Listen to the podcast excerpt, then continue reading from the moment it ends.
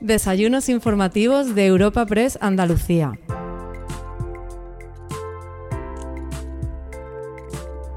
En esta nueva edición de los desayunos informativos de Europa Press Andalucía te ofrecemos el encuentro informativo celebrado el pasado 25 de noviembre en el Hotel Vinci Posada de los Patios de la ciudad de Málaga. Para este evento organizado por Europa Press con el patrocinio de Unicaja Banco, contamos con las intervenciones de la consejera de Empleo, Empresa y Trabajo Autónomo de la Junta de Andalucía, Rocío Blanco, del presidente de la Confederación de Empresarios de Andalucía, Javier González de Lara, y del presidente de la Federación Nacional de Asociaciones de Trabajadores Autónomos, Lorenzo Amor. Este coloquio ha sido moderado por el delegado de Europa Press en Andalucía, Francisco Morón, a quien podemos escuchar a continuación.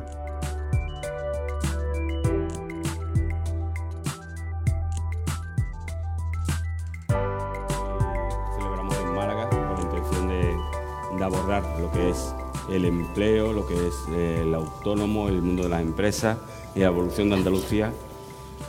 Bueno, ahora que estamos acabando el año 2022 con unos presupuestos recién aprobados, con una nueva visión de una legislatura por delante de estabilidad, en la que hay una mayoría absoluta que garantiza esos presupuestos y, en teoría un clima mucho más acorde para ir creando empleo y para ir evolucionando y para ir creando más Andalucía en total. Muchísimas gracias a todos.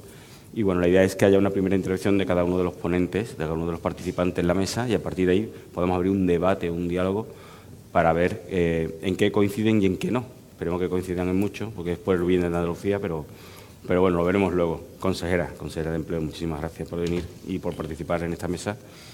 Nos gustaría, una vez que hay unos presupuestos, hay un clima de estabilidad, hay una, Andalucía que parece que va creciendo, que ha superado en el mes de octubre ya los 3,28 millones de ocupados. Así es y que representa un 22,4% de los afiliados de, a nivel de España, a nivel estatal. Eh, ¿Qué panorama tiene Andalucía? ¿Qué futuro se presenta para Andalucía? Bueno, Andalucía es un cañón. Andalucía es una comunidad autónoma que está empezando a, creerse que, puede llegar. Yo no sé si, si vamos a ser el motor de, España, pero sí de los primeros vagones de, que, tiren de, de, la economía nacional. ¿no? Eh, Andalucía, bueno, tiene unos ratios de, bueno, datos de, desde el punto de vista de la EPA o del paro registrado bastante, bastante buenos. Eh, se, ha, se, ha, disminuido la tasa de desempleo en 141.000 personas en el, último, en el último año. El número de ocupados, como tú bien has dicho, es 3.200.000. Eh, luego el número de, de, afiliados a la seguridad social también se ha incrementado exponencialmente. O sea, tenemos el, número, por ejemplo, de, personas que, bueno, que de activos, o sea, personas que, que quieren eh, eh, bueno, que, que, confían en el servicio público de empleo y por eso se, se, inscriben como demandantes de empleo, se ha incrementado en 17.000 y sobre todo yo destacaría el incremento en 191.000 personas del número de ocupados en el último mm. año. O sea, Andalucía nunca ha tenido más personas trabajando.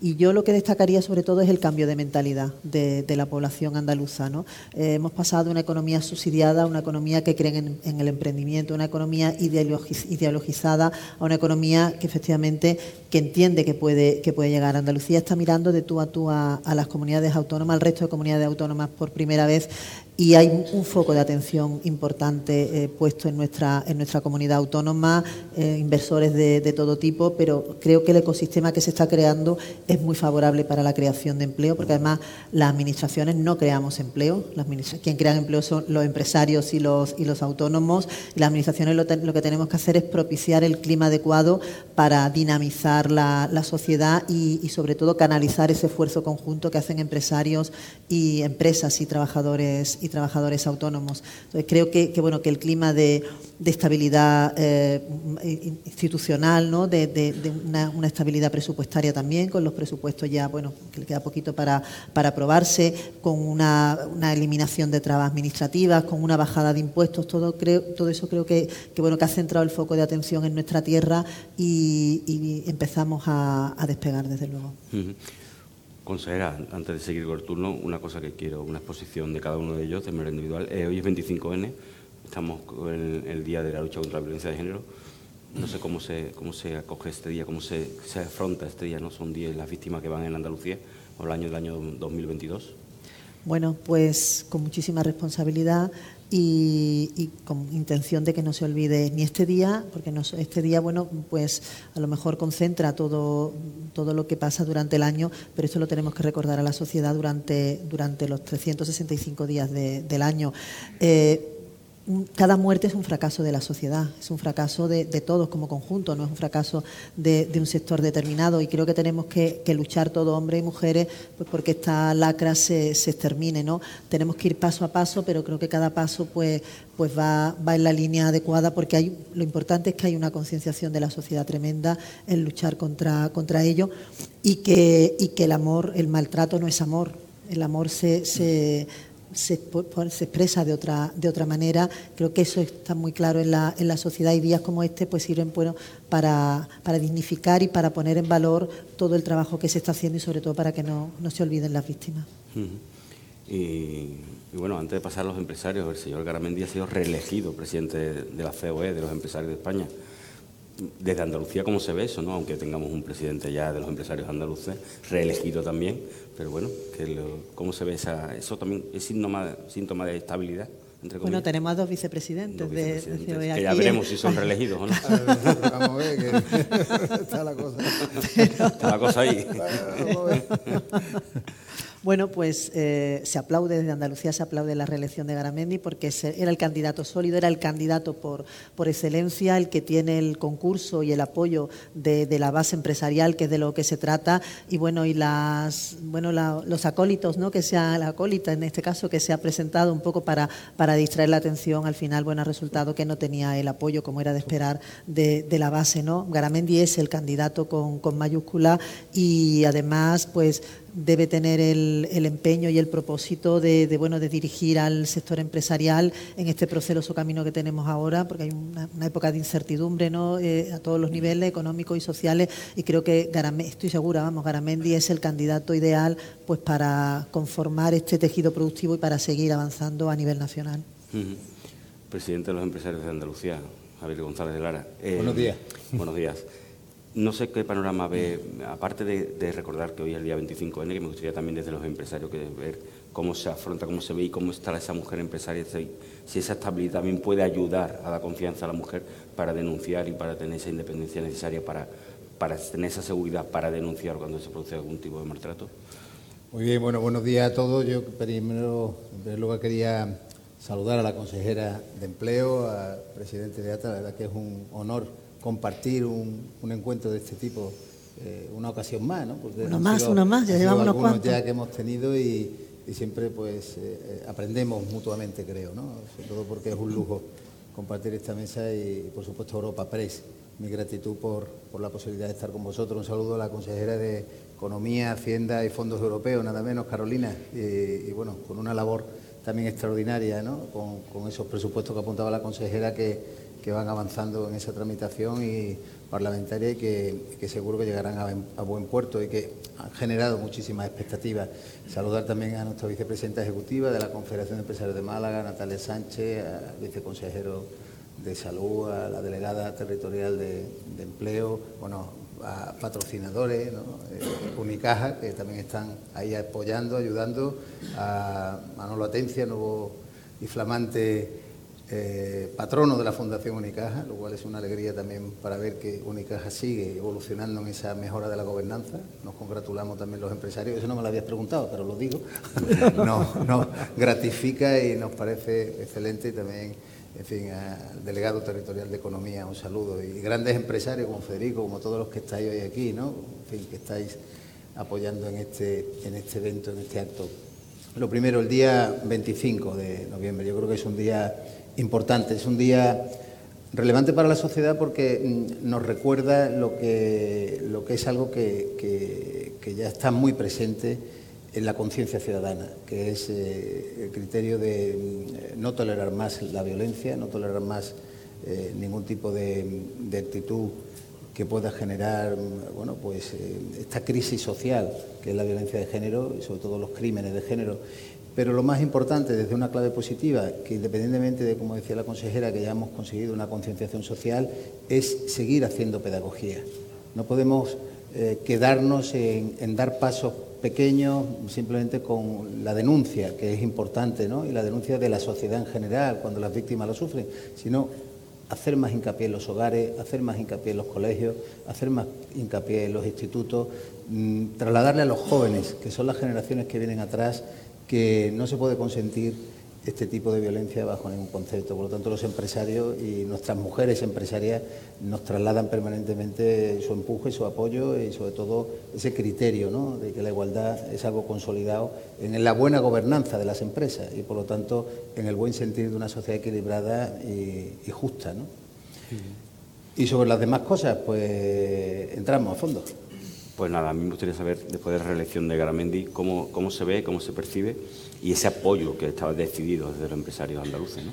Bueno, lo percibimos como un éxito y un éxito sin paliativo. Éxito no porque haya ganado alguien sobre alguien, sino como el éxito de una continuidad de un criterio sensato. Yo creo que al final eh, todo el mundo opina y todo el mundo dice, ¿no? No porque Lorenzo, yo mismo, podamos ser vicepresidente de, COE, hemos formado parte de ese equipo. Alguien dirá, bueno, ¿qué va a decir este señor de Garamendi? ¿Lo va a decir algo malo? Bueno, todos tenemos un sentido autocrítico y, en ocasiones pues tenemos nuestra disparidad de opiniones, pero la verdad que ha sido y va a ser, seguir siendo un gran presidente, una persona que le ha tocado, como a todos los que tienen responsabilidades públicas o tenemos algún tipo de responsabilidad o empresarial o social o sindical o de cualquier naturaleza, pues un peso enorme en las espaldas y ha hecho una labor excelente en unos tiempos muy complejos, ¿no?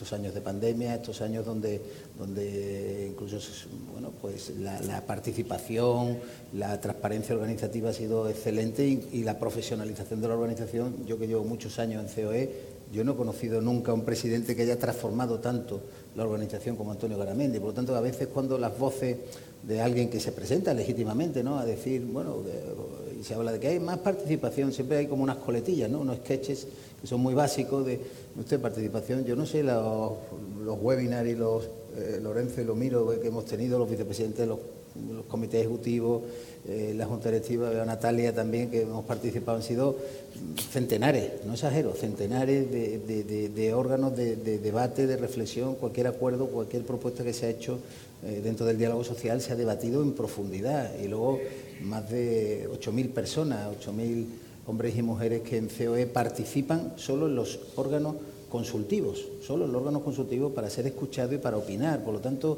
cuando se dice lo de la participación, lo de la transparencia, yo creo que bueno, son propuestas legítimas, pero el resultado está ahí, 535 Garamendi, 87 la otra candidata. Eh, la gente ha opinado, la gente quiere continuidad, el empresariado quiere estabilidad y, y, bueno, de eso hablaremos luego, ¿no? La palabra estabilidad, que yo la elevo siempre a la categoría de sustantivo básico porque es fundamental para progresar. Si no existe estabilidad, eh, lógicamente ni las organizaciones, ni las empresas, ni las comunidades autónomas, ni los países evolucionan. Precisamente, ¿cómo se ve, cómo se ve Andalucía desde el mundo empresarial? ¿no? ¿Se está adaptando el empresariado a lo que viene, a cómo es esta nueva Andalucía o por dónde tiene que tirar Andalucía? Comienzo como terminé, con estabilidad. Creo que ahora mismo Andalucía goza de una estabilidad que todavía no somos capaces de valorar ni entender eh, yo intento mirar o alzar la mirada para, transmitir también a nuestros empresarios ¿no? que lo más relevante que tiene nuestra comunidad autónoma ahora mismo es una estabilidad política institucional impagable, impagable. Solo tenemos que ver el resto de comunidades autónomas de España, no todas, pero muchas de ellas, ¿no? que tienen enormes dificultades de entendimiento como consecuencia de que no hay estabilidad, independientemente del color del partido que gobierne. A partir de ahí, esa estabilidad jurídica, que es una pieza clave, necesita de otros factores, que es eh, la gobernabilidad, la capacidad de gestión, que se le presume al Gobierno, y además entendemos que un Gobierno que nace con ilusión, que lleva no más de 100 días desde su constitución, 100, 120 días, si no me equivoco, no muchos más, y donde está arrancando con, ganas de hacer cosas. ¿no? Eh, yo creo que se ha conseguido en Andalucía eh, esos tres factores que para mí son determinantes, que son la estabilidad política institucional, que hay que avanzar, lógicamente, y no confiarse ni conformarse. Y luego está todo lo que es la seguridad jurídica y la certeza económica. O sea, si hay un territorio que transmite seguridad eh, a los inversores, si es capaz de tener un criterio propio donde es bien recibido quien quiere invertir, quien quiere asentarse, quien quiere crear oportunidades y empleo y desarrollo y progreso, pues creo que Andalucía tendrá una oportunidad magnífica y si luego esa certeza económica se convierte en más desarrollo, mejor. Yo creo que es un momento, y concluyo, un momento histórico para Andalucía. Y miro a ambas consejeras y lo saben perfectamente, es un momento histórico. Eh, creo que va a ser irrepetible porque es muy difícil que haya gobiernos de mayoría absoluta que puedan desarrollar sus programas con, digamos, con esa estabilidad institucional que ahora tenemos y sin duda ese momento histórico hay que aprovecharlo, aprovecharlo, como decía la consejera, con varios factores y concluyo que es el potencial de una nueva reputación, de un nuevo empuje, de una nueva pujanza que tiene Andalucía en el resto de España. Curiosamente se nos mira ahora con admiración. Se, vas a Madrid, vamos a Madrid, los que somos andaluces, y se nos dice, ¿qué pasa en Andalucía? Pues ¿qué pasa? Que seguimos siendo los mismos empresarios seguimos hablando como hablamos, tenemos nuestro acento, nuestro acento no hablamos con ese. Eh, es una cuestión que a veces se nos ha mirado con cierto recelo, se nos ha mirado con muchos estereotipos. Vamos rompiendo los estereotipos, luego nos toca a nosotros hacer humildes embajadores en, en, otros territorios de España para transmitir que Andalucía se está transformando. Y en esa transformación los empresarios también queremos asumir un liderazgo para ayudar y colaborar al desarrollo de la tierra.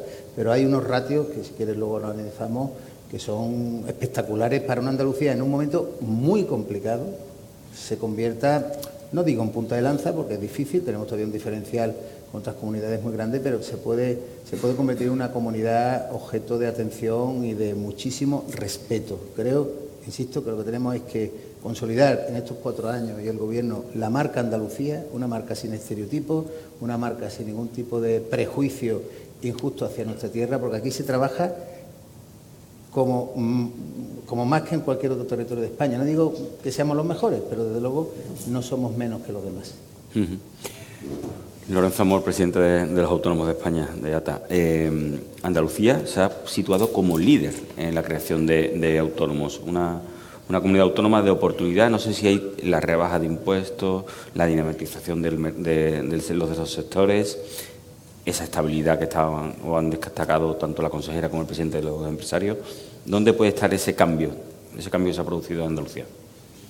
Bueno, pues muy buenos días a todos y en primer lugar saludar a la consejera, al presidente de los empresarios andaluces, a ti Paco, y agradecerte bueno, pues este foro hoy en Málaga. Además es un motivo para volver a Andalucía, para mí por lo menos, ¿no? Cuando, cuando se organizan este tipo de encuentros donde sea, pues es un motivo para cruzar de Peñaperro y volver a casa. ¿no?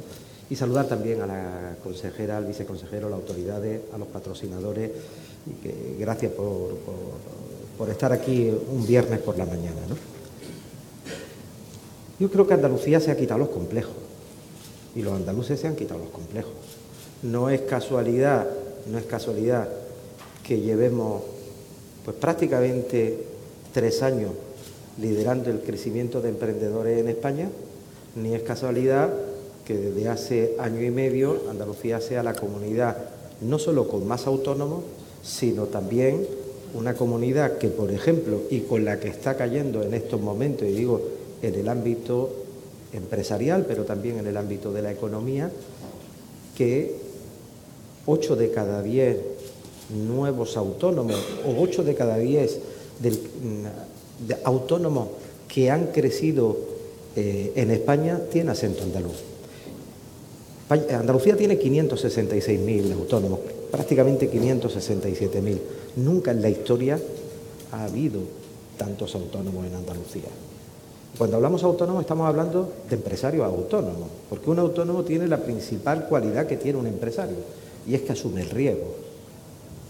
Y por tanto, hay que tener en cuenta que cuando hablamos de este crecimiento estamos hablando de autónomos que tienen trabajadores, la mitad, y autónomos que no tienen trabajadores. Autónomos que son personas físicas, prácticamente un 60%, y autónomos que son societarios o tienen alguna sociedad, el 40%. Esta es la realidad del tejido empresarial en Andalucía. Pero de los 3.700 autónomos que han crecido entre enero y el 31 de octubre de este año, en España han crecido 3.700, 3.000 son andaluces. Para que sepamos eh, dónde estamos. Evidentemente, aquí influyen muchas cosas. Lo primero que se queja un autónomo es que cuando empieza la cotización a la seguridad social es lo primero que te llega. Hayas vendido, hayas facturado, no hayas facturado. Aquí hay una cuota reducida, por no decir cuota cero, porque se amplía hasta incluso la tarifa plana y ahora se, pues, se va a poner en marcha la cuota cero. Pero todos vemos esos memes que circulan por las redes sociales donde ve el laberinto burocrático que te encuentras. Aquí se está simplificando trámite, se está eliminando trabas, pero también cuando uno emprende, emprende en una circunstancia donde hay estabilidad y donde desde luego hay un ecosistema que te invita a emprender. Y eso es lo que está facilitando eh, este crecimiento. Y cuidado, lo digo que no es flor de un día, es que esto lo estamos viendo. Podría decir que en lo que va de año, más de la mitad de las comunidades autónomas han perdido autónomos. Y Andalucía, como digo, a la fecha que estamos, lleva un crecimiento de 3.000. Pero además, eh, hay que seguir apostando. Hay que seguir apostando porque gran parte de la reducción del paro, del crecimiento económico en Andalucía, del crecimiento en bienestar social, va a dependerte del tejido empresarial. Detalle, Paco. Si en los próximos cuatro años somos capaces de ganar 50.000 autónomos, digo, no es ninguna locura, salvando los momentos en los que estamos, ha habido momentos en donde Andalucía ha crecido en 10, 12.000 autónomos al año, se podría reducir el paro en Andalucía en prácticamente una cuarta parte, porque detrás de ese crecimiento de 50.000 autónomos estamos hablando de prácticamente 200.000 empleos. Me gustaría las dos preguntas que, hoy tenemos en común, que es, el, atender lo que es el 25N. En cuanto al día que celebramos hoy, bueno, yo creo que hoy es un día para el recuerdo, el recuerdo de todas esas personas que desgraciadamente han sufrido esta lacra. Pero es un día también para el compromiso, para el compromiso de toda la sociedad para trabajar conjuntamente por erradicar la violencia de género. Y como decía Javier, también es un día para la concienciación. Para la concienciación porque creo que esto de donde tenemos que empezar es desde abajo, desde abajo. Y tenemos que empezar con el respeto. Y el respeto lo tenemos que hacer en la familia, lo tenemos que hacer en la educación y lo tenemos que hacer de abajo arriba. Y por eso, bueno, nuestro compromiso, nuestro recuerdo, pero también eh, el invitar a concienciar en que hay que erradicar esta lacra. Y esta lacra que es la violencia de género y desde luego que eh, tanto daño nos hace como sociedad, nos hace a todos como sociedad. Y cuanto a, bueno, a la contundente victoria de Garamendi, yo es que Javier puede decir y sacar aquí el teléfono que le dije que la candidata que se presentaba estaba entre 80 y el brandy. El brandy era el 103, ¿no? Le dije que estaba entre 80 y el brandy. Al final está 87. Me, he equivocado, me he equivocado poco, ¿no? A ver, lo que la Asamblea General de COE con 643 votos de 789, 784 vocales con derecho a voto ratificó y esta es la lectura que yo saco, que he estado en el equipo de Antonio trabajando durante este periodo electoral, la lectura que saco es la siguiente. ¿Se ha validado la gestión? Ahora nadie puede decir que el tejido empresarial ponemos en duda los 14 acuerdos, incluido el de la reforma laboral, porque los empresarios han validado esa gestión. Se ha validado todo lo que se ha hecho en cuanto a una organización que ha crecido con más de 55 nuevas organizaciones, con más de 70 nuevas empresas y con la incorporación de los autónomos. Se ha validado también pues, la transparencia, la participación de una organización que, como decía Javier, ha habido 5.500 reuniones a lo largo de estos cuatro años, 55 comités ejecutivos, que se dice pronto, 55 comités ejecutivos, Mm, fijaros, tenemos la junta directiva para el día 21 de diciembre. El año pasado tuvimos dos comités ejecutivos seguidos, el día de la lotería, el 22 de diciembre y el 23 de diciembre, para decidir la reforma laboral, ¿no? o el acuerdo de la reforma laboral. Pero además, eh, bueno, pues se le ha dejado al presidente, con el respaldo mayoritario de todos los empresarios, se le ha dejado las manos libres para ser su equipo, para ser su comité ejecutivo y para diseñar su estrategia para los próximos cuatro años. Y como conclusión saco que ha salido una COE mucho más fuerte, mucho más unida y el que quiera bajarse del carro, pues se puede bajar. Pero desde, luego el carro, y en este caso me refiero a la COE, va a seguir su marcha. Y va a seguir su marcha en la defensa de los intereses generales de las empresas y de los autónomos, en la defensa de la Constitución, en la defensa de nuestro país y desde luego trabajando por las empresas, por los autónomos y por España. Consejera, ¿qué es lo que se está haciendo actualmente? Esas ayudas a autónomos, esa cuota cero que viene, esas ayudas al empleo estable, eh, eso más bien tirando al autónomo y al empresario quizás más pequeño pero y grande, pero ¿qué necesita también de nuevo el autónomo y el empresario andaluz para seguir creciendo y para que esa senda real? Bueno, para nosotros es muy importante estar en contacto con ellos, que son los que saben. Yo siempre digo que los muros de la consejería son muy anchos y, son tenemos que salir a la calle para que nos diga el tejido productivo qué es lo que necesita, porque al final son ellos los que crean el empleo, como he dicho antes, y nosotros tenemos que acertar en las medidas que, tomamos, porque tampoco tenemos un presupuesto infinito y no podemos errar el tiro. Entonces tenemos que estar en comunicación constante con ellos para que nos digan por dónde ir y nosotros como administración implantar las medidas y sobre todo implantarlas de forma ágil porque ahora mismo lo que tenemos que hacer que es bueno que se cree empleo, pero también mantener el que, el que hay. Entonces, tenemos que, intentar efectivamente pues, utilizar con, el presupuesto que tenemos las medidas más adecuadas. Ahora mismo tenemos una línea de incentivo a la contratación indefinida. La reforma laboral pues impone la contratación indefinida como, como norma, ¿no? Y unos incentivos que están funcionando muy bien. Se trata de que, bueno, de que se incremente la plantilla de trabajadores fijos en la, en la empresa.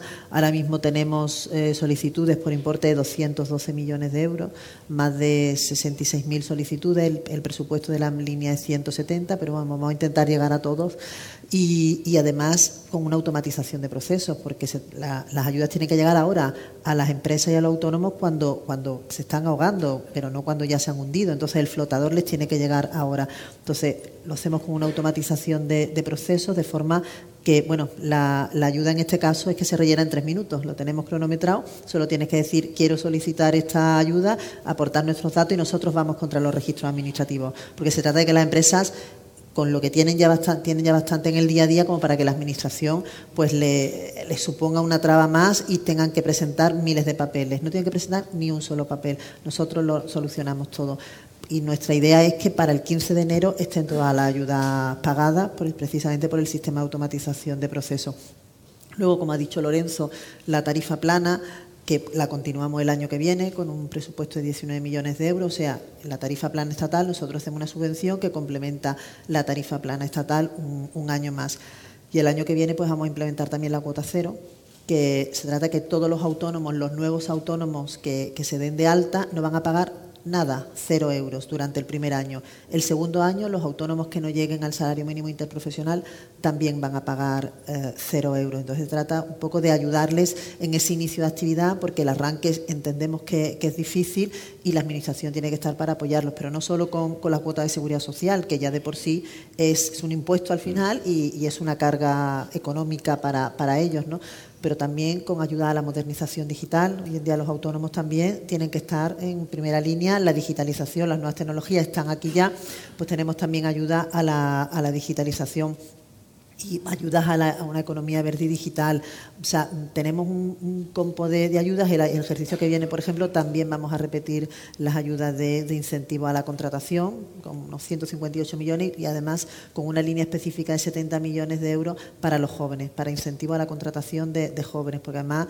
Mm, tenemos que empezar cada vez más a hablar de jóvenes, de la realidad del mercado laboral que, tiene nuestra, nuestra juventud y tenemos que propiciar esa, esa contratación precisamente bueno, pues con incentivos. Yo entiendo que para una empresa que, bueno, que ahora mismo con, simplemente con el salario mínimo profesional ya supone un coste de unos 14.000 euros para una persona que no tiene ninguna experiencia laboral a una empresa a lo mejor pues le supone pues se lo tiene que pensar no entonces tenemos que ayudar a esa primera contratación desde la administración igual que lo hemos venido haciendo en este ejercicio con una línea de primera experiencia profesional para, para los jóvenes sobre universitario o no o sea que la administración tiene que, que conformar un pues eh, esa red de protección para, para la empresa en la medida que lo pueda ¿no? y que sus competencias y presupuestos lo, lo permitan precisamente pues para, para eso, para sostener el empleo y propiciar en la medida que, sea posible que, sigan creando empleo. ¿no? Pero los autónomos para nosotros es una de las grandes mm, alegrías de, la pasada legislatura y de esta, porque bueno, muchas veces nos achacan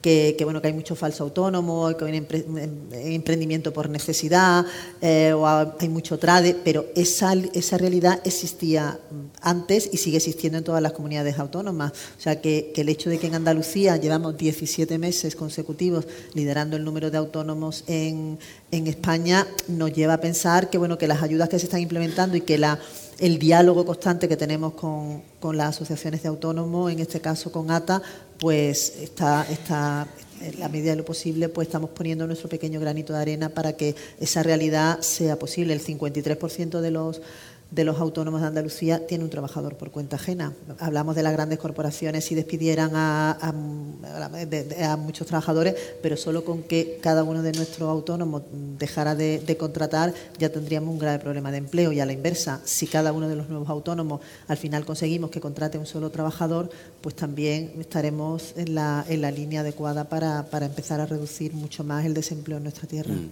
¿Tiene la sensación de que tanto el empresario como el autónomo son conscientes de todas estas medidas, estas ayudas, se solicitan?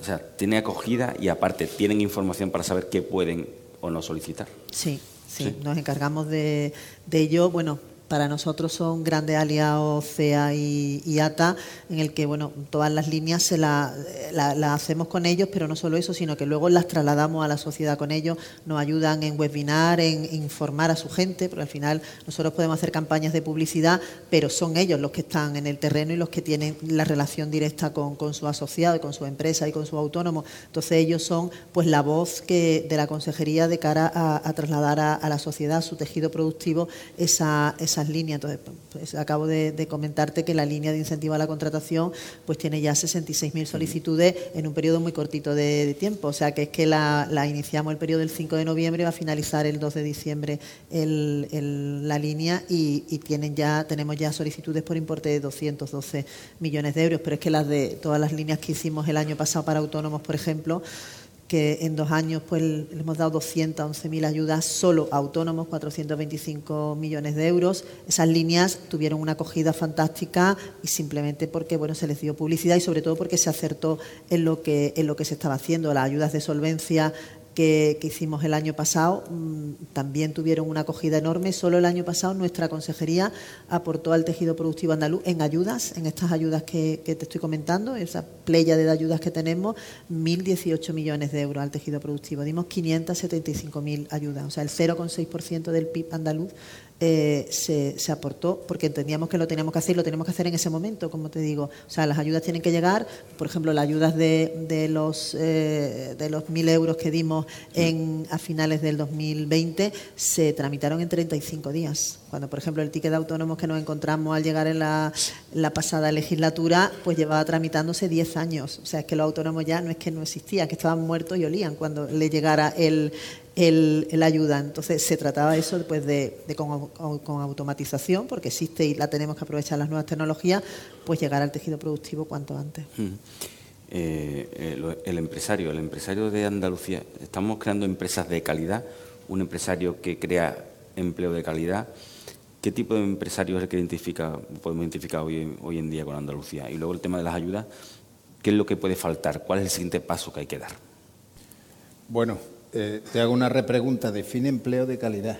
Es que el empleo es empleo, la calidad lo marca el Al final, para salir de lo que es la crítica de que No, digo que con la reforma laboral ahora mismo mm, eh, cada mes nos encontramos un 400% más de contrato indefinido, donde hay un 800% más de fijo discontinuo, es decir, eh, es que el tema de la calidad es un concepto que, en ocasiones socialmente se ha eh, universalizado, pero para nosotros cualquier empleo es igual de digno, ¿no?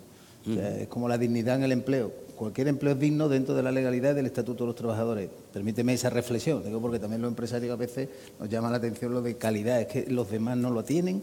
O sea, hay personas que tienen un empleo que no tiene calidad, ¿por qué? Porque tienen un tipo de profesión o categoría profesional distinta o porque tiene menos duración su contrato.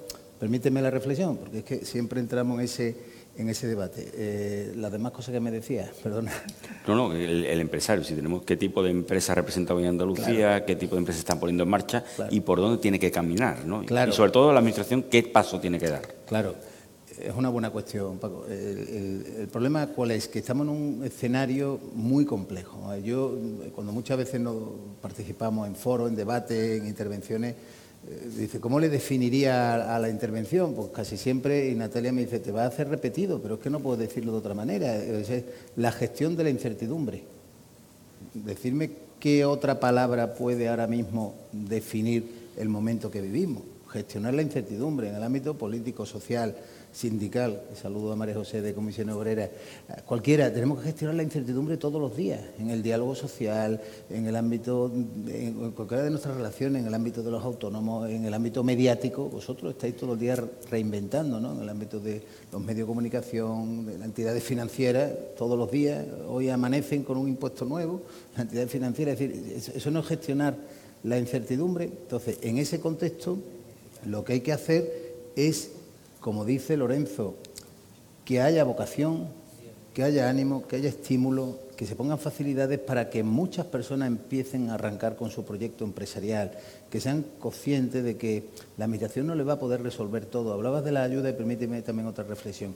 Lo importante no es que la administración dé ayudas, o sea, o que las eh, ¿cómo decirlo?, la, saquen un boletín oficial de la Junta de Andalucía o el boletín oficial del Estado, en este caso la Junta de Andalucía, unas ayudas. No, es que las ejecute. Y ese ha sido el éxito de la pandemia. La Consejería de Empleo, lo ha dicho la consejera, doy fe, es así. O sea, no se trata de conceder ayudas, es que le llegue el dinero al autónomo y a la pyme. Es que, mm, porque todos sabemos lo que han sido durante muchos años, en muchos ámbitos, concesión de ayudas que lo que generan es desánimo, desesperanza y al final nadie confía en las instituciones. Pues dice, bueno, a mí me concedieron en el 2008 unas ayudas que aún no las he cobrado. Entonces, la clave está en ese proceso, digamos, de acercarse como administración a los problemas que se viven en cada contexto como consecuencia de las dificultades. Hemos eh, vivido un tiempo muy duro. Eh, venimos de una pandemia, pero es que el 2022 va a concluir en menos de un, queda un mes y cinco días y pensábamos que el 2022 iba a ser el año de la recuperación y no ha sido así. Nos hemos encontrado con una crisis brutal en el ámbito energético, en el ámbito de las materias primas, con una hiperinflación, subida de los tipos de interés, coste de las materias primas y, para colmo, la cronificación de una guerra en el corazón de Europa. Cualquiera de nosotros nos dicen desde febrero que esto iba a ocurrir y no nos lo creemos. Diríamos, esto es insólito, inaudito. ¿En qué pesadilla me he despertado después de dos años de pandemia cuando estamos viendo que en China está habiendo rebrotes, incluso de protestas sociales como consecuencia de que el tema COVID no lo han sabido resolver? Y hablamos de China, hablamos de China. Por lo tanto, en ese contexto, ¿qué se puede hacer? Sobre todo ser muy imaginativo, muy creativo, muy perseverante y sacar lo mejor que cualquier gran empresario saca en estos momentos, o emprendedor, que es su espíritu de superación, su capacidad de, no darse por vencido y, por supuesto, un espacio que tiene para eh, seguir multiplicando las oportunidades de negocio. La economía está cambiando, hay unas oportunidades también relevantes y ahora los territorios vamos a competir más que nunca ante nosotros. Cuando se ha abierto el debate, consejera, permíteme que me dirija a ti, eh, en mi opinión, estéril sobre eso de la solidaridad territorial, de que hay comunidades que no pueden tocar el impuesto de patrimonio y otras sí.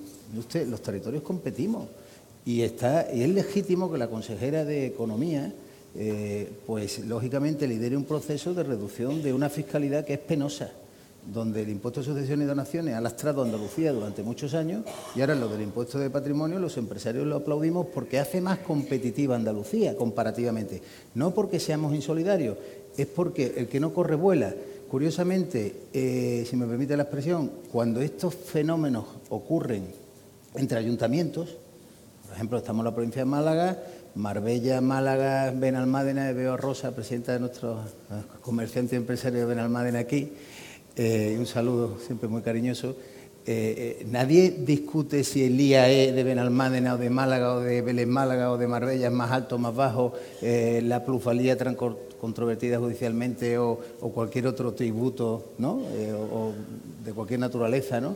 es más alto o más bajo. Por lo tanto, si los municipios compiten entre sí para ser más atractivos, pues las comunidades autónomas tienen que competir. ¿Qué quiero decir con ello? Concluyo. Que hace falta poner todas las herramientas para facilitar la inversión, para el retorno de capitales, para el retorno de aquellos andaluces que se han marchado como consecuencia de una fiscalidad que ha sido bastante más perjudicial y que tengan la oportunidad de volver a tener su eh, residencia fiscal en nuestra tierra. Digo temas eh, impositivos como si habláramos en el ámbito empresarial de cualquier otra naturaleza. Ahora mismo, Andalucía, cuando salimos fuera de Despeñaperros, como decía Lorenzo, se nos mira, se nos pregunta y se dice, Andalucía tiene estabilidad, tiene seguridad jurídica y es lugar no solo para invertir, sino lugar también para vivir y, lógicamente, para disfrutar de un territorio único en el mundo. Ha hecho referencia al tema de los impuestos, el impuesto de grandes patrimonios no podemos estar a favor, porque, pero no podemos estar a favor no por, por, una cuestión de que nos parezca más o menos injusto que lo es, es que no se puede improvisar, es que el sistema tributario español es heredero de una tradición de décadas donde ha habido unos equilibrios normativos desde el punto de vista de la homogeneización de la doctrina jurisprudencial que te establece si un impuesto es o no acorde con la normativa, es acorde con la Constitución, es o no confiscatorio. ¿Cómo se puede poner un impuesto de las grandes fortunas cuando no se ha derogado el impuesto de patrimonio? que es un impuesto estatal transferido a las comunidades autónomas. Es que es doble imposición. Entonces, ¿qué estamos jugando? ¿A las casitas? ¿Qué estamos intentando? ¿Decir a los ciudadanos que hacemos política ideológica exclusivamente para mm, hacerle de trilero, jugarle, mire usted que no puedo vender esto como si fuera Coca-Cola, esto es agua. O sea, si yo tengo un impuesto vigente que es de patrimonio, no puedo inventar otro que graba el mismo hecho imponible. Es de sentido común y la jurisprudencia se lo cargará seguro. Dentro de seis meses, un año, año y medio, dos años. Pero claro, será otro gobierno, el que sea, y el que tendrá que cargar con, con los problemas. No entro en más y creo que me estoy explicando. Creo, creo que hay que ser serio. El sistema tributario español es fruto de una homogeneidad y de una consolidación, porque para eso, lógicamente, se ha estructurado un sistema democrático sólido y esa seguridad jurídica la aporta la propia doctrina del Tribunal Supremo. Esa diferencia entre tributos, entre comunidades autónomas, eso que se dice que existe ese enfrentamiento entre cada una de las comunidades autónomas para ver quién rebaja más impuestos, en aquellos que apuesten por ello, beneficia, perjudica al autónomo, hace que haya trasvase de autónomos de una comunidad autónoma. Puede ser una de las causas por las que Andalucía está creciendo en el tema de autónomos. Y luego el tema de los falsos autónomos. ¿Se, puede descartar eso ya o estamos viendo que la, que la situación de los empleados que tiene que derivar a convertirse en autónomo muchas veces para tener una relación laboral puede crear ese autónomo que en realidad no es no un autónomo que esté produciendo, sino que sea un falso autónomo? Pues yo creo que en este país lo que estamos viendo y lo que está ocurriendo en los últimos tiempos es que falta mucho sentido de Estado. Y digo falta mucho sentido de Estado porque lo que no podemos diseñar es impuestos a la carta y leyes a la carta por intereses propiamente o políticos o electorales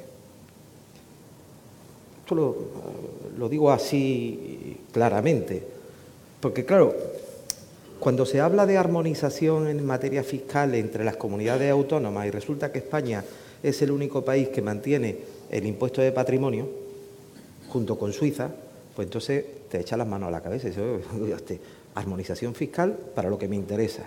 Vuelvo a insistir, impuesto a la carta cuando indudablemente se está hablando de unos impuestos a los, ingresos de las energéticas, no a los beneficios, a los ingresos de la energética y del sistema financiero, estando el Banco Central Europeo, la propia Comisión Europea, todo el mundo eh, poniendo el foco y diciendo, oiga, esto mm, no es correcto. ¿Eh?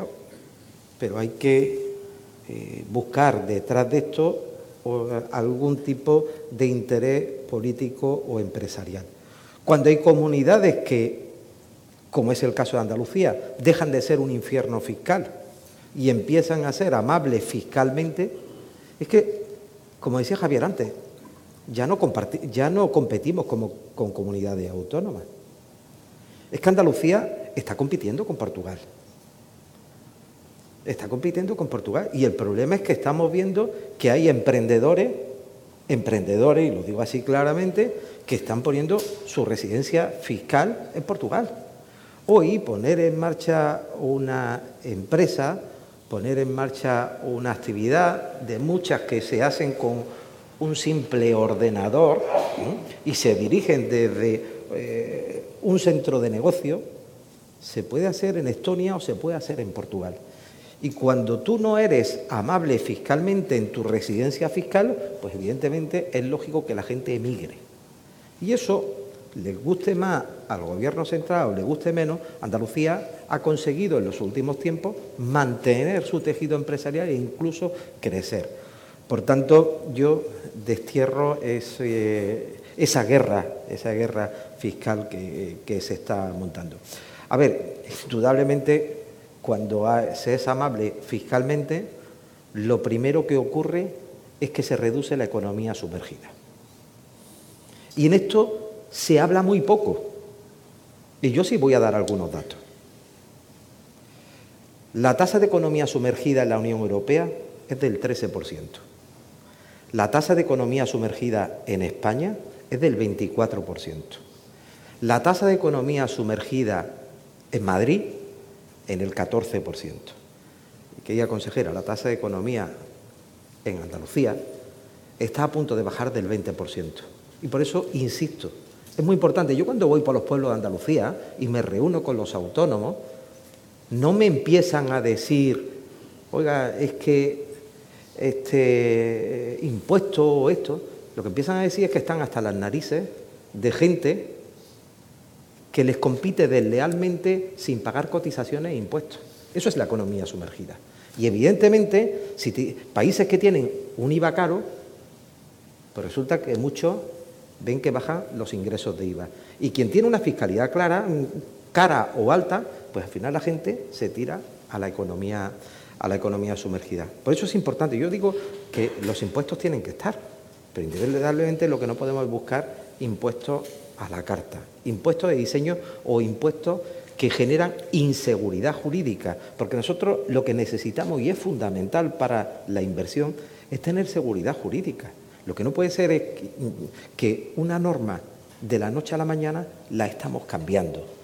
Y eso es una pena, porque al final hace que muchos inversores no se fijen en este país, porque cuando estamos dando un mensaje que el propio Banco Central Europeo está diciendo que estos impuestos que se están poniendo, pues no son un impuesto que sean lógicos, cuando nos están diciendo de la propia Comisión Europea, pues indudablemente eso a cualquier inversor en el sistema financiero, pues le hace daño.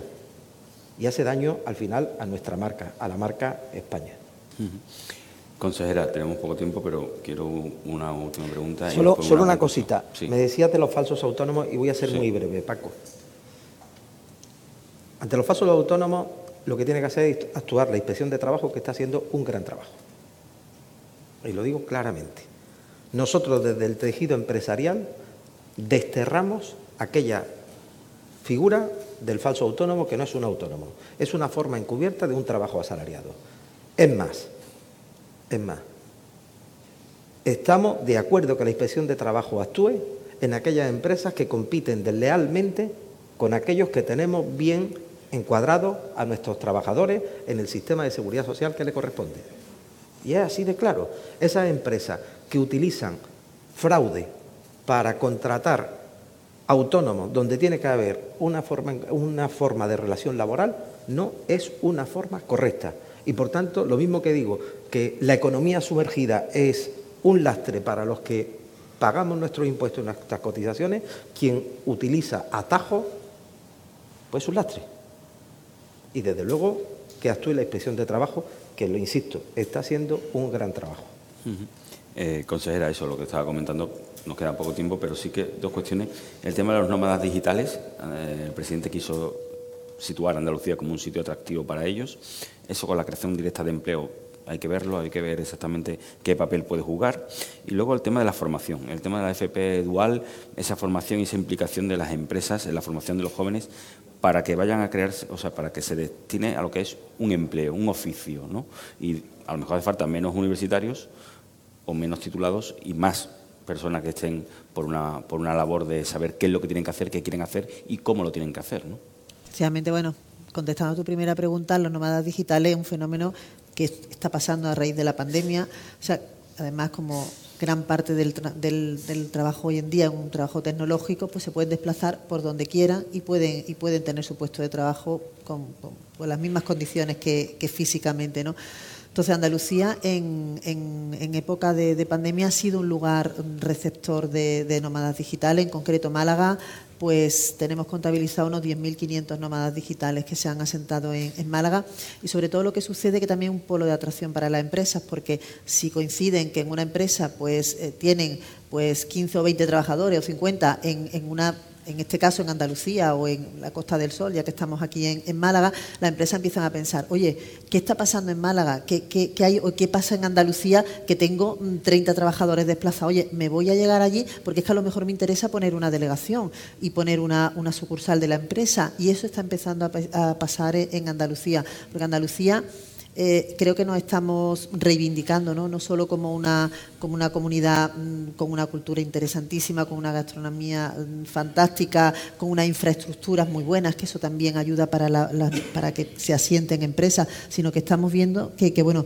que tenemos potencialidad en, otro, en otros sectores, ¿no? el sector agrícola y el sector eh, pues turismo, ¿no? servicios, es fundamental en, nuestra tierra, son los pilares de nuestra economía, pero estamos empezando a abrirnos también a otros sectores que que, bueno, que nos pueden dar también otro tipo de, potencialidades, ¿no? como, pues, como la industria o la energía renovable, la economía eh, eólica. Eh, eh, estamos también empezando a tener interrelación muy importante, colaboración público-privada, que la administración y las empresas se empiecen a hablar con las universidades y sobre todo la digitalización. Creo que la conectividad en Andalucía es muy buena y está pues haciendo la, este polo de atracción de, esos nómadas digitales y por ende pues de, las empresas que al final pues empiezan a, pensar que qué está pasando en, Andalucía. ¿no? Además, en los parques tecnológicos de Andalucía pasa una cosa muy curiosa que no pasa a lo mejor en otro sitio de, España. Eh, hay una muy buena relación entre las empresas y colaboración entre, entre las empresas que están asentadas y sobre todo hay un apoyo institucional. Y ese, ese punto de, inflexión, ese plus, creo que está haciendo que, bueno, que haya empresas que se empiecen a, fijar mucho más en Andalucía para asentar parte de su, de su producción en, nuestra tierra. ¿no?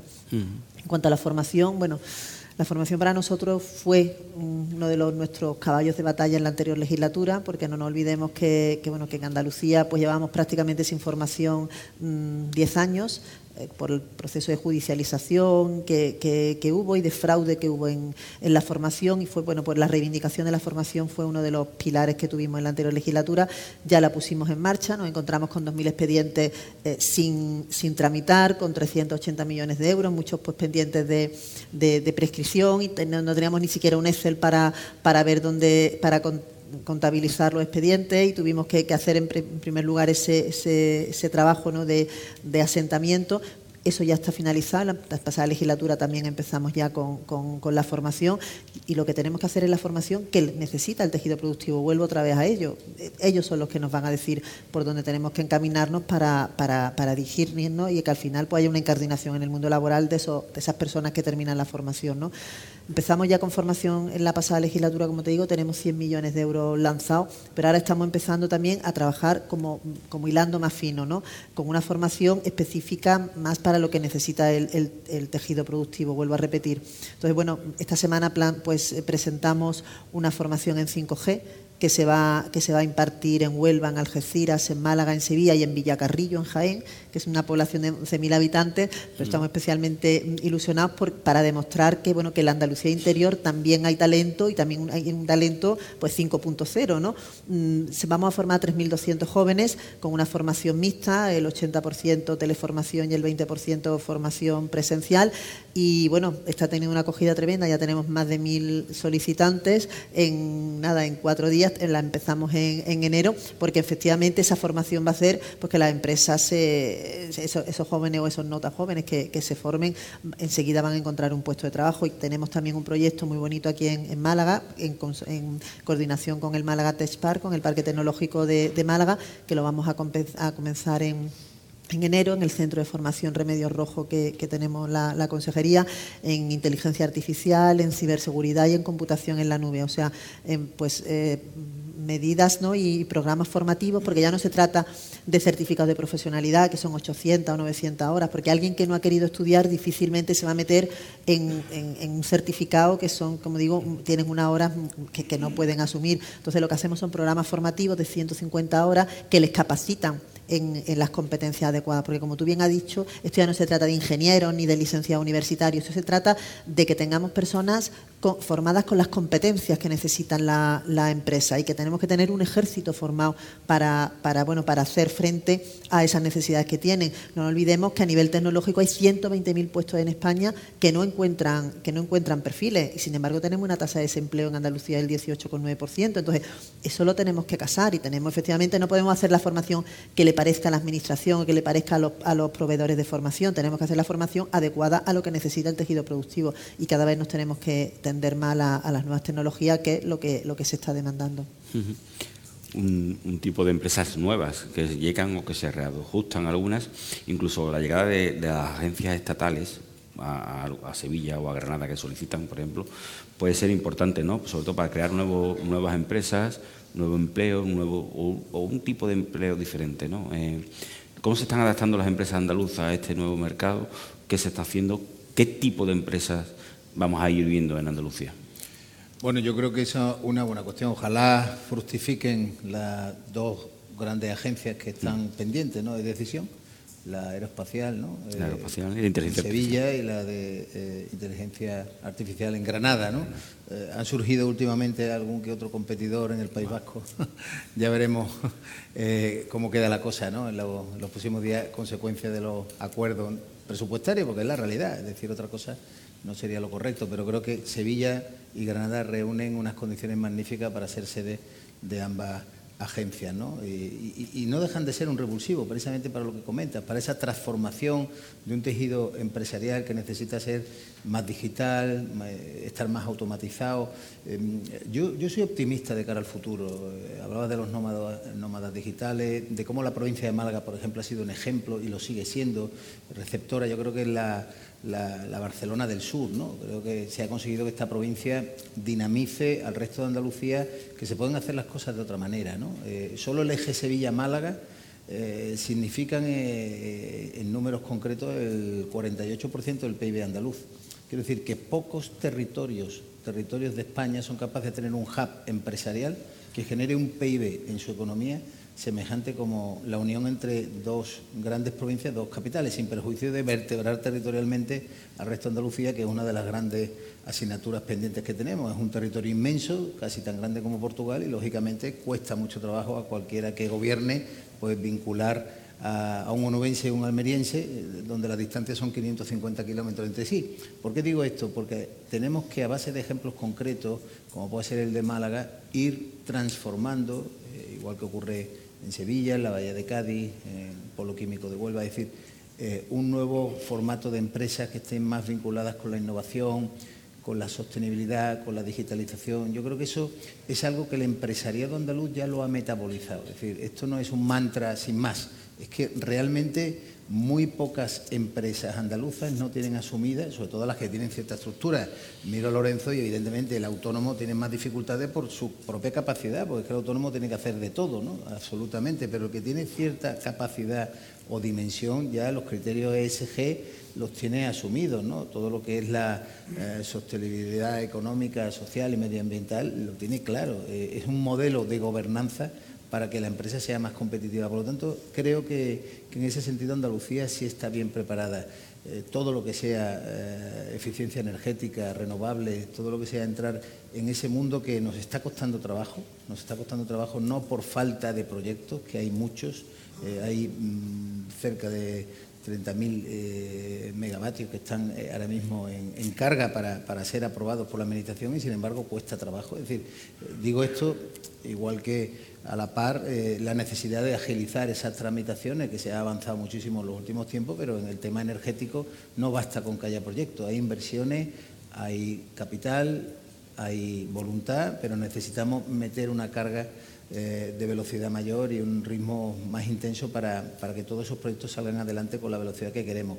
Pero en definitiva yo creo que ese es el formato. Mm, eh, estos dos años de pandemia han sido eh, un, laboratorio de experiencias, ¿no? Y se presentó sin manual de instrucciones y las empresas se han adaptado y seguimos vivos y seguimos de pie y estamos transformándonos para todos esos procesos de digitalización, haberlos incorporado en el funcionamiento de las compañías. Por lo tanto, pienso que es un interesante momento para que Andalucía evolucione y supere sus tres grandes déficits estructurales, que son, yo le llamo las tres, los tres retos, las tres Ds, la densidad, que necesitamos tener mayor volumen de densidad eh, respecto a, otros territorios de España, eh, la dimensión, tenemos que crecer en talla, dimensión, y la diversificación del tejido productivo que, tiene que seguir ampliando pues, las actividades para ser mucho más competitivo.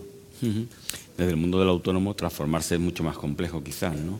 Está esa formación que tiene que ser directa y adecuada para lo que se quiera hacer eh, no existe esa Andalucía vacía, porque no podemos hablar de una Andalucía vacía, pero sí que es verdad que a lo mejor el autónomo puede servir para determinadas zonas de Andalucía se vean más dinamizadas, ¿no? más activas. Y luego también me gustaría preguntarle acerca de el impuesto, los, trabajadores, los trabajos indirectos se pueden crear alrededor de la llegada de agencias nacionales o estatales a Andalucía. Esos tres vertientes y cómo puede ayudar directamente al autónomo y cómo el autónomo puede ayudar a repoblar o aumentar la población en Andalucía. Bueno, Indudablemente, hablar de despoblación en Andalucía, por suerte, eh, no es como ayer que estaba en Palencia, ¿no? Ahí, pues sí que realmente pues ves que hay poblaciones de 100 habitantes y reduciéndose, ¿no? Y coincidíamos en, eh, eh, en algo fundamental, y es que para, que para evitar la despoblación es muy importante pues, que haya empresario autónomo en el sector rural. Porque cuando muere un pueblo, por ejemplo en Castilla y León, o desaparece, lo último que se va siempre es la cruz verde, la cruz verde de la farmacia. Habitualmente en estas poblaciones son gente muy mayor, cuando ya no tienen su farmacia, ya ese pueblo se viene abajo. Pero es que hay un autónomo detrás de una botica, pero también el bar, también esa tienda de comestibles. Es fundamental eh, en nuestro entorno rural y en nuestras pequeñas poblaciones pues el que exista eh, quien dé estructura a esa población, quien dé servicio a esa población. Y ahí juega un papel fundamental, ahí juega un papel fundamental el autónomo. Luego yo me está sorprendiendo ver en Andalucía que hay poblaciones, no de gran tamaño, donde estoy viendo que se están instalando empresas que a su vez tienen, como tú bien decías, una importante área de servicios prestados en su contratación con autónomos de, muchos sectores y que eso desde luego eh, da mucha vida a esa comarca o a esa población. Y, y, yo creo que esto es fundamental. ¿no? Es fundamental que indudablemente hay empresas que son verdaderos portaaviones y en Andalucía las tenemos, pero detrás de esas empresas que son portaaviones hay muchas fragatas, pymes, pero indudablemente hay mucha infantería de marina. Y esa infantería de marina son los autónomos. Al final, cuando tú vas sumando, pues crea un ejército importante, que ese es el que defiende a toda la población de Andalucía. Y es fundamental tener en cuenta que Andalucía, como bien decía Javier, necesita tener un tejido empresarial cada vez con mayor tamaño, con mayor tamaño, pero cuidado, para tener tamaño hay que quitar trabas.